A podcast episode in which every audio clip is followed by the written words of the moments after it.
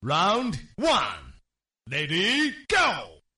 Me, me, me, me, me, me, me, only me, me, me, me, me, me, me, me, me, Me me me sexy me me。me, me, me, only me, me, me, me. 行啊，这这个应应各大观众的要啊，应各大听众的要求，我还是把后半段说出来吧。我都没有想到啊，这个评论铺天盖地的，是吧？可见你们对于相亲这件事儿有多就就就是就心里那个那个怨那个恨哈，有多少怨念，超乎楚老师的想象了。那我就接着给你们说完吧，好吧？啊，咱们相亲的那些鬼话，能够帮各位避避雷也好。但是呢，如果我的这个听众当中，不幸有人是专门从事这种或者是职业性的这种介绍人啊，我不想跟你们说对不起，我想我只想跟你们说做个人吧，好吧？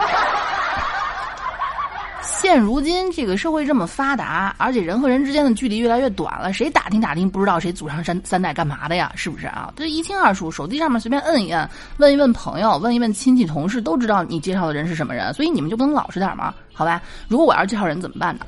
姑娘，呃，给你介绍个男的吧，好吧？这男的呢，生活条件还行吧？啊，父母都是退休，呃，双退休职工，有退休金，有养老，啊，不会给你们太大负担。家里面有一个房子，八十多平米吧，凑凑合合能住下人啊。然后呢，这小伙子呢，胖，有多胖呢？两百四五十斤吧。哎，但是不高啊，一米六二。长得吧，我只能说是个人，五官都在该在的地方啊。姑娘你自己看好吧，要不要见他在你的自由。你要不见的话，阿姨也不怪你啊。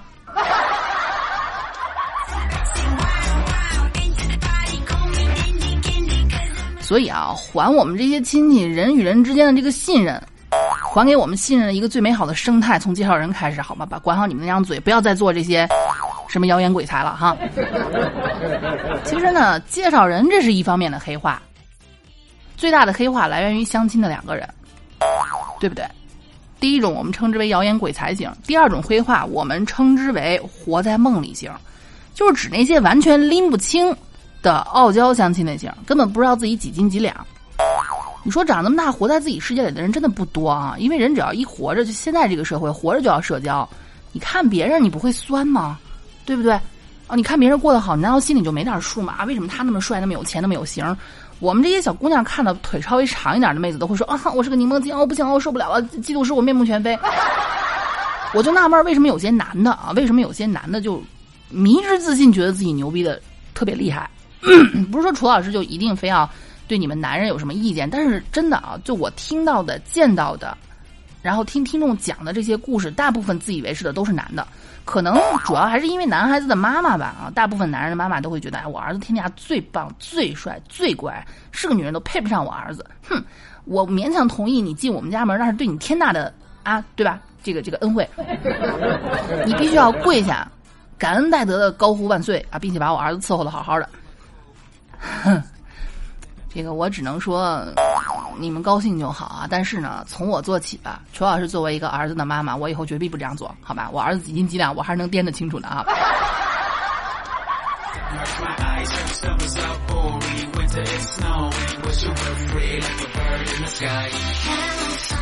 就是说，这些人啊，叫活在梦里型，他们呢，就对对自己就真的是完全拎不清，对自己自身条件迷之优越，数落起别人吹毛求疵，俗称叫心里没 C 数啊。这个 C 你们可以换成另外一个字母，我是不太方便说，你们懂的。因为有那些谣言鬼才的存在加持，还有自己爸妈没事夸，哎呀，这孩子长得真高，这孩子又高了啊。说到这儿，我想起《甄嬛传》里面啊，每次这个齐妃啊、皇后啊什么人提起三阿哥，三阿哥又高了，皇上，三阿哥又长高了，皇上这么久没见，三阿哥可又长高了。我靠，三阿哥有两米二是吗？就很多人给这些孩子的迷之自信，天天夸这孩子长真周正，啊，这还真聪明，真是个神童嘛，对吧？所以在相亲界逐渐出现了这么一些青年，甚至中年。为什么到了中年还没相上亲，自己心里没点岁数嘛，是吧？哈。在这种不断的吹嘘当中，逐渐迷失了自我，好吧？再次再次敲敲，再次敲打一下，再次再次敲打一下，不是我说错话了啊！敲打一下各位介绍人和各位亲戚朋友们，你们夸的时候悠着点儿啊，该敲打还是得敲打。你们这不是对他好，你们这在培养一个废物啊。所以，哎，说自己的男的，说说说说说自己一米八的，基本一米七八；说自己一米七八的，基本一米七五。而几乎所有一七零的男生都会说自己一七二，而且关键他们自己都信了，你知道吗？前两天楚老师看了一个这样的啊，好像是我忘了是什么地方一个一一一个小视频，说是男的吐槽这呃女的吐槽这男的矮，一见面之后说说说说这男的特别矮啊，因为男的跟女的就跟介绍人说，这个男的一米八三，哎，这介绍人算是相当不错了啊，把具体身高给报出来了，而不是说这孩子长得真高是吗？天哪，你真高！不是这样的，而直接说男的一八三，结果女的一见面之后，发现这男的跟她一样高，而这妹子一米七。啊啊啊啊对此，男的有话说呀，我说我一八三怎么了？我穿个加厚的底儿，五公分一七五了吧，对吧？我把头发再梳高一点儿啊，再梳个五公分一八零了吧？我一八零，我报一八三，只谎报了三三厘米，我有什么问题吗？把他自己还委屈的不要不要了。你抱你两米吧，好吗？你出门时候踩一高跷，你说你比姚明还高啊？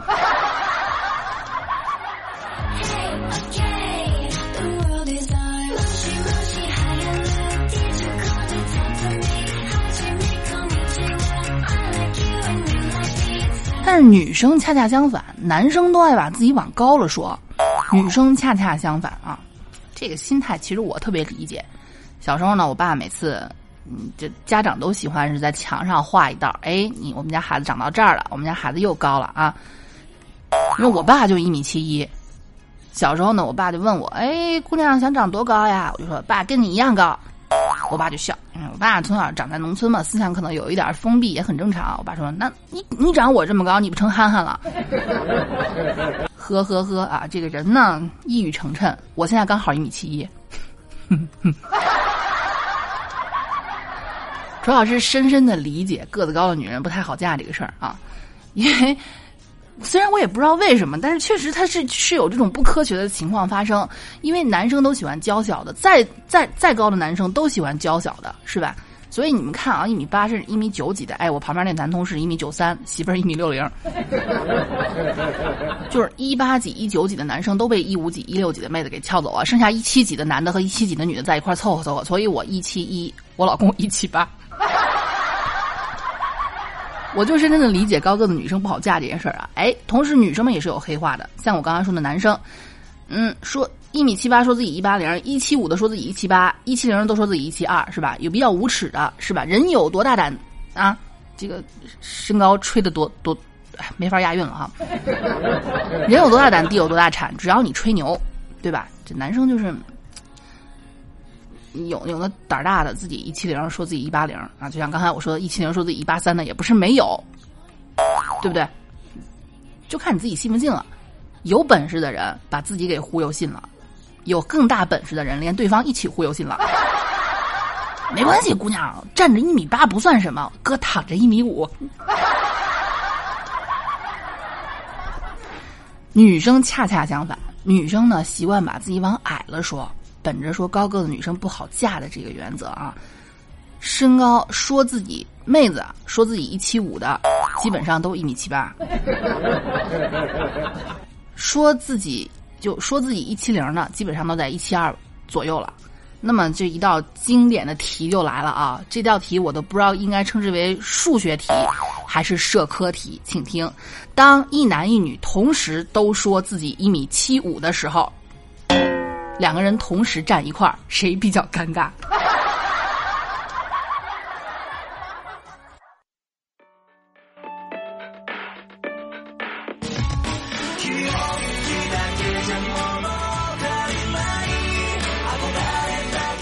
不能老说男生啊，说多了你们又该说我不公平了！我自己虽然是一个女主播，但我从来不讨好男生，也从来不踩，也也也很少踩女生啊。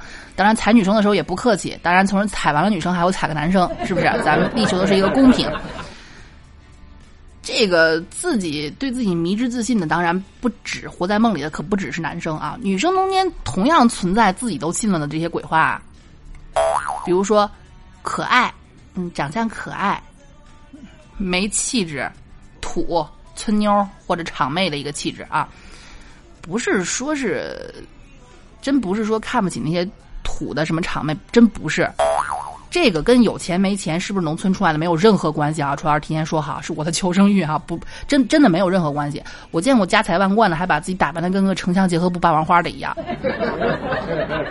我也见过，明明就是出生于那种算是非常好的那种知识分子的家庭哈、他只要一出门，你就能感受到一股浓浓的气质，地下通道走秀款。这跟个人品味有关系。你像正常的妹子，没事关注关注美妆博主，看一看杂志什么的，你也不至于把自己打扮成那样哈。所以还是那个原则，当你说她可爱，就证明这个姑娘真的没有什么优点能让你夸了。皮肤白，五官端正也一样。说虽然说一白遮三丑，但是呢，你要知道，他只能说出白来，说明他五官没有任何亮点。嗯，说成熟稳重。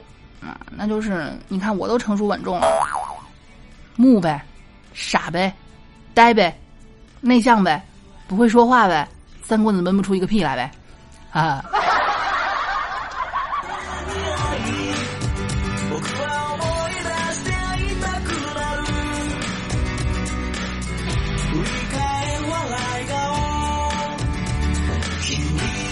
而且有些女生对于男人的要求也是，我给你们读一下这个这个潜台词儿吧，好吧，各位你们明白就行了啊。这也是我从微博上面看来的。女生要求男生性格好，潜台词儿就是必须听话，不接受反驳。你敢不听话，我就一哭二闹三上吊。我希望对方有责任感，养我，房子加名字，保大。我希望男生有安全感，有钱给我花，还给我花，全给我花，不准给你妈。不要大男子主义，不要是妈宝，婚后必须全听我的，什么都听我的。你妈说一句，我就说是我你们家恶婆婆欺负我。哎呀，我所有人都知道你们家是这样做人的。如果有一些女的更具体一点，对对方的要求是，嗯，我喜欢红酒、马术、旅游，注重生活品质，希望你也一样。那就是没钱别给我，别没钱别跟我玩，默哀老子死远点儿。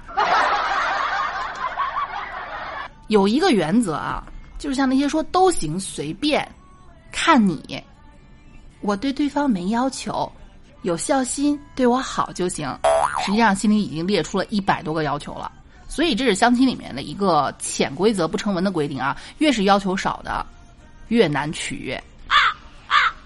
其实这概括起来是一种心态，就是他自己都不知道他自己要的是什么。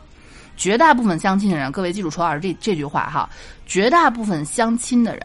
为什么父母会生气啊？你都相了二百多个了，一个都没看上，你到底想要什么样的？你不要问，其实他自己也不知道他想要什么样的，但是他可知道他不想要什么样的。这就是现在很多年轻人的这个这个，不能说是病吧，因为你们也无奈，大家都无奈，对吧？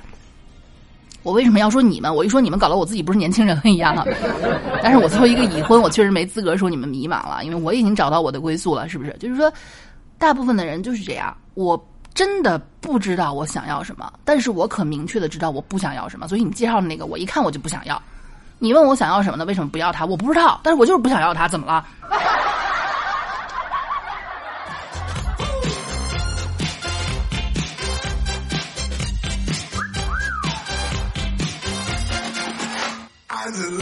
还有一些女人的话就比较表了啊，这就叫看眼缘。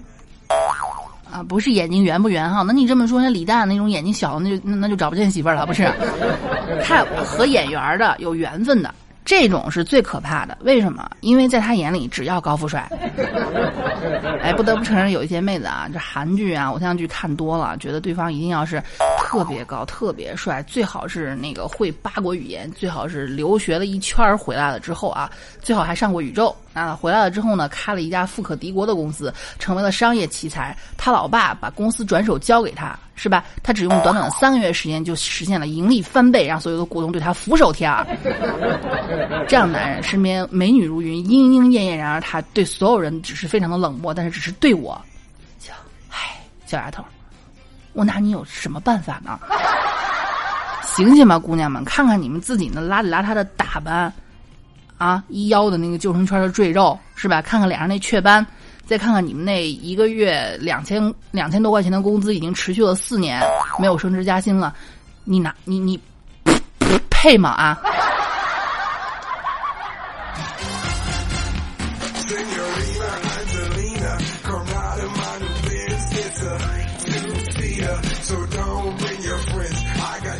其实呢，如果只是迷失最，如果只是迷失自我，在陶醉在自己特别优秀、别人不求行的这样的一个一个一个状态下啊，最多也就是失了智。就我刚才说的，最具杀伤力的就是他们还要求啊，对幻想中那个他门当户对。哎，阶级这个事情是非常搞笑的。好，咱们看啊，曾曾经楚老师讲过一个非常好玩的案例，再跟大家拿出来分享一下。有人问一个普通的妹子说。你想找一个什么样的男的？妹子说：“我想找找一个月入五六千的，身高一米七五的，嗯，有房的就行，不要求有车的。”好，就找了一个符合条件的，月入可能五六千吧，然后有套房子正在正在供着呢，还没来得及买车，或者还买不起车，五官比较端正的，说：“嗯，你看给你介绍这个妹子，你愿意吗？”我不愿意。那这样的男人他要什么样的女人？这样男人他要求的女人是身高一米六五以上的。月入在五千左右，跟他差不多的，自己名下有房的。哎，我们又找到这样的妹子，一米六六，一个月能挣七八千，算不少的了。名下有一套房，不靠家人，不靠男人。这种女人，人家对男人的要求更高了。我要去月入一万五左右，有房有车，好吧？最好是自己有公司的，长相还一定要帅的。行，这其实不过分。妹子自己自己条件就比较好，人家能挣，是吧？那我们又找到这种有房有车，然后有有有事业有财产。父母还都有保障的，然后这种男人，人家要求的女人就是要要要看家境了。哎，你的家里必须是什么什么样的干部出身，父母必须要什么什么什么样的，月入一定要多少钱啊？这这这你你都都都都都都都他娘的单着吧啊！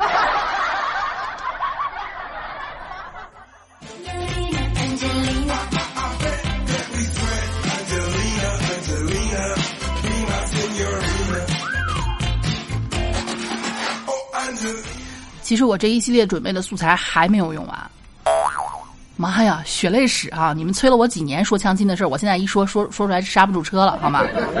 老规矩，还想听再留言，再给力继续说，不给力马上及时止损，好吗？下期见，爱你们。